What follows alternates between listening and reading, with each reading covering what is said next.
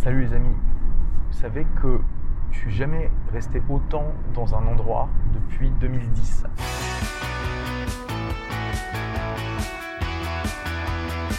Avec le confinement, l'arrêt des vols, beaucoup de pays qui ont fermé leurs frontières, ça a fait que j'ai pas pu vivre ma vie normale de nomade digital. Donc j'ai passé six mois à Dubaï et pour la première fois depuis six mois, je prends l'avion. Du coup, je vais vous montrer qu'est-ce que je fais pour rester productif en voyage. Alors première chose que vous pouvez voir, c'est que je suis dans un Uber. Et ça, c'est un hack que j'utilise pas seulement quand je voyage, mais ça fait 5 ans en fait que je n'ai plus de voiture. Quand j'ai déménagé à Londres, déjà Londres c'est une ville où si vous avez une voiture en gros vous arrachez les cheveux, Dubaï c'est exactement la même chose.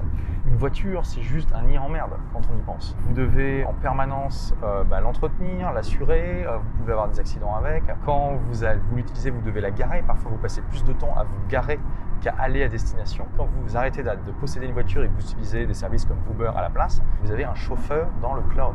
Et en plus un chauffeur dans le monde entier, ce qui est de plus en plus important pour moi qui voyage tout le temps. Bien sûr, vous perdez un petit peu de temps parfois quand vous devez attendre le, chauffeur. Parfois c'est plus long que si vous aviez votre propre voiture.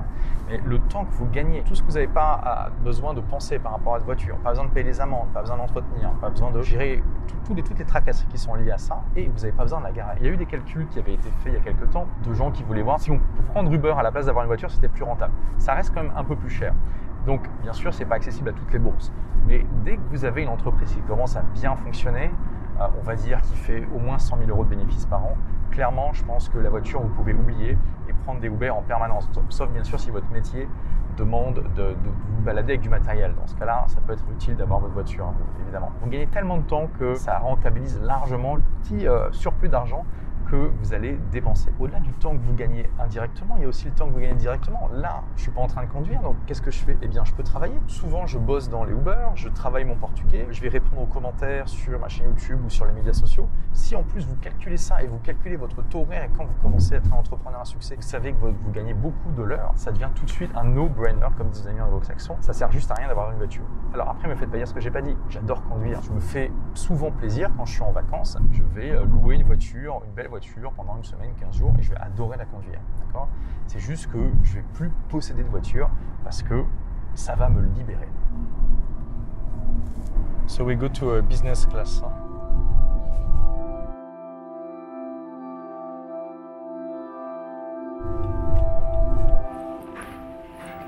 Et donc, le plus souvent possible, je voyage en business, ce qui permet de gagner beaucoup de temps, puisque bien sûr, on a un check-in dédié, on a plein de choses qui nous facilitent la vie.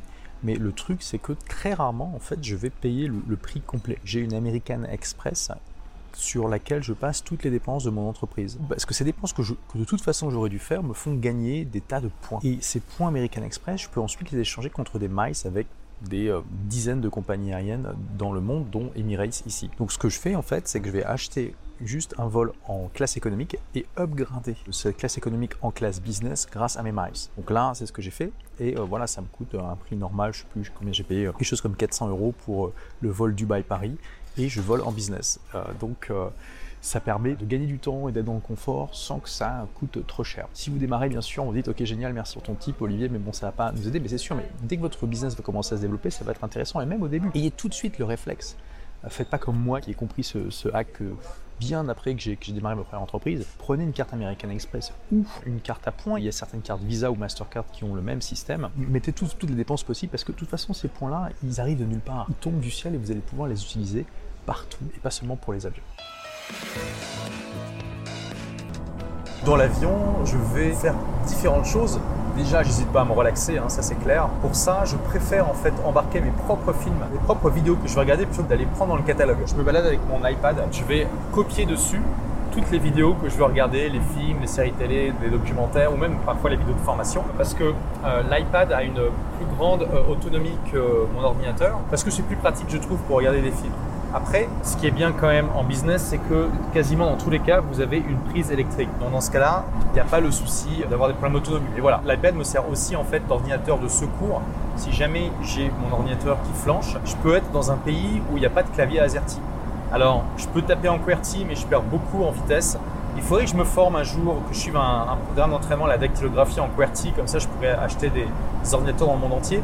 Si jamais mon ordi tombe en panne, au moins avec ça, c'est un clavier entièrement virtuel et c'est super cool. Après, je peux acheter un Microsoft Surface euh, comme celui que j'ai ici, parce que le clavier est détachable. souvent, il n'y a pas le clavier français dans beaucoup de pays en fait. Et au-delà de ça, bien sûr, je vais quand même travailler et typiquement, je vais me télécharger des choses sur l'ordi je puisse travailler tranquillement. Je vais surtout faire des tâches offline, même si aujourd'hui on peut se connecter facilement dans les avions pour un prix qui n'est pas non plus démentiel par rapport au prix du billet. Mais je vais plutôt essayer de réfléchir, de faire un peu un retour en arrière sur ce qui s'est passé dans les derniers mois, penser un peu stratégie, etc. Essayer de travailler un peu sur l'entreprise plutôt que dans. Et bien sûr, je vais aussi apprécier le vol et les paysages. Alors, très important, avoir des écouteurs qui sont à annulation de bruit, ça diminue énormément le, bruit des réacteurs de l'avion. Ça permet de se concentrer plus facilement.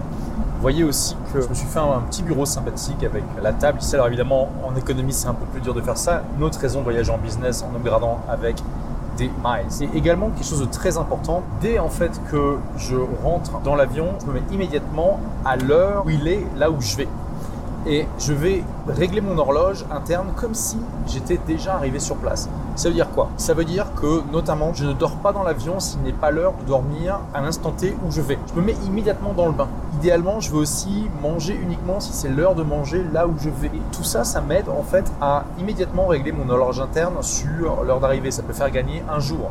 Vous savez que le jet lag, bon, ici entre Dubaï et Paris, il y a deux heures de décalage horaire, c'est rien du tout, je vais à peine le sentir. Mais quand on a euh, plus de 3 heures, ça commence à, peser un peu, et puis après les 6, 7, 8 heures, ça fait très mal. Donc ça, ça permet de gagner une journée. On dit typiquement que pour euh, récupérer du décalage horaire, il faut autant de jours qu'on a d'heures de décalage. Donc pour 8 heures de décalage, vous allez avoir besoin de 8 jours. Et avec ce petit truc-là, vous gagnez du temps.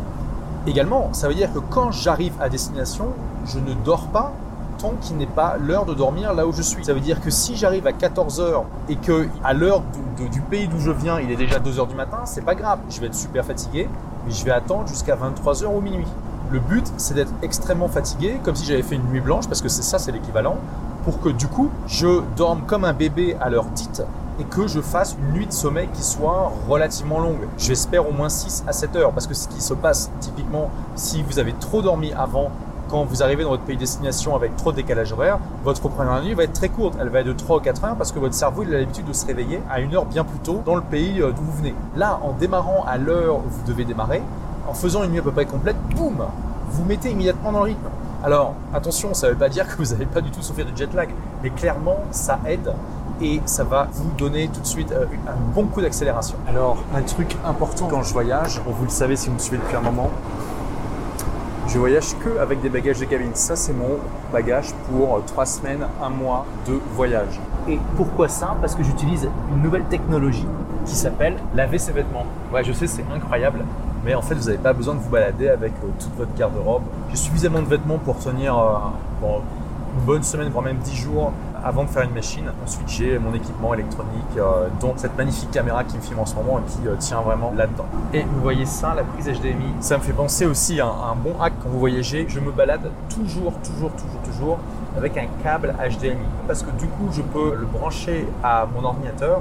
Parce que dans quasiment toutes les chambres d'hôtel aujourd'hui, vous avez des télévisions HD avec une prise HDMI. Même ici dans les avions, je peux connecter mon ordinateur et utiliser cet écran-là ou l'écran de n'importe quelle télévision. Et ça veut dire que du coup, je peux avoir une configuration à deux écrans sans me balader avec un deuxième écran, ce qui est très pratique. C'est notamment extrêmement pratique quand je fais des webinars, quand j'enregistre des cours pour mes formations, etc.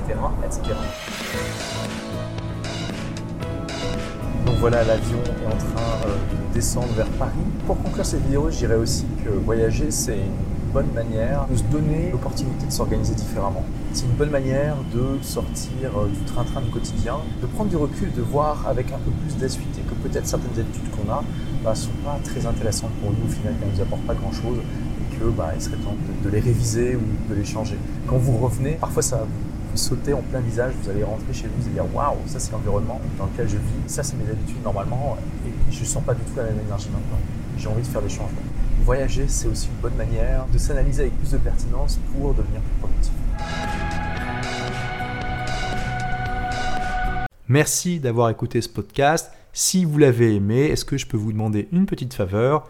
Laissez un commentaire sur iTunes pour dire ce que vous appréciez dans le podcast tout simplement. Ça aidera d'autres rebelles intelligents comme vous à trouver le podcast et puis à être inspirés tous les jours ou presque par lui. Merci et à très vite pour de nouvelles aventures.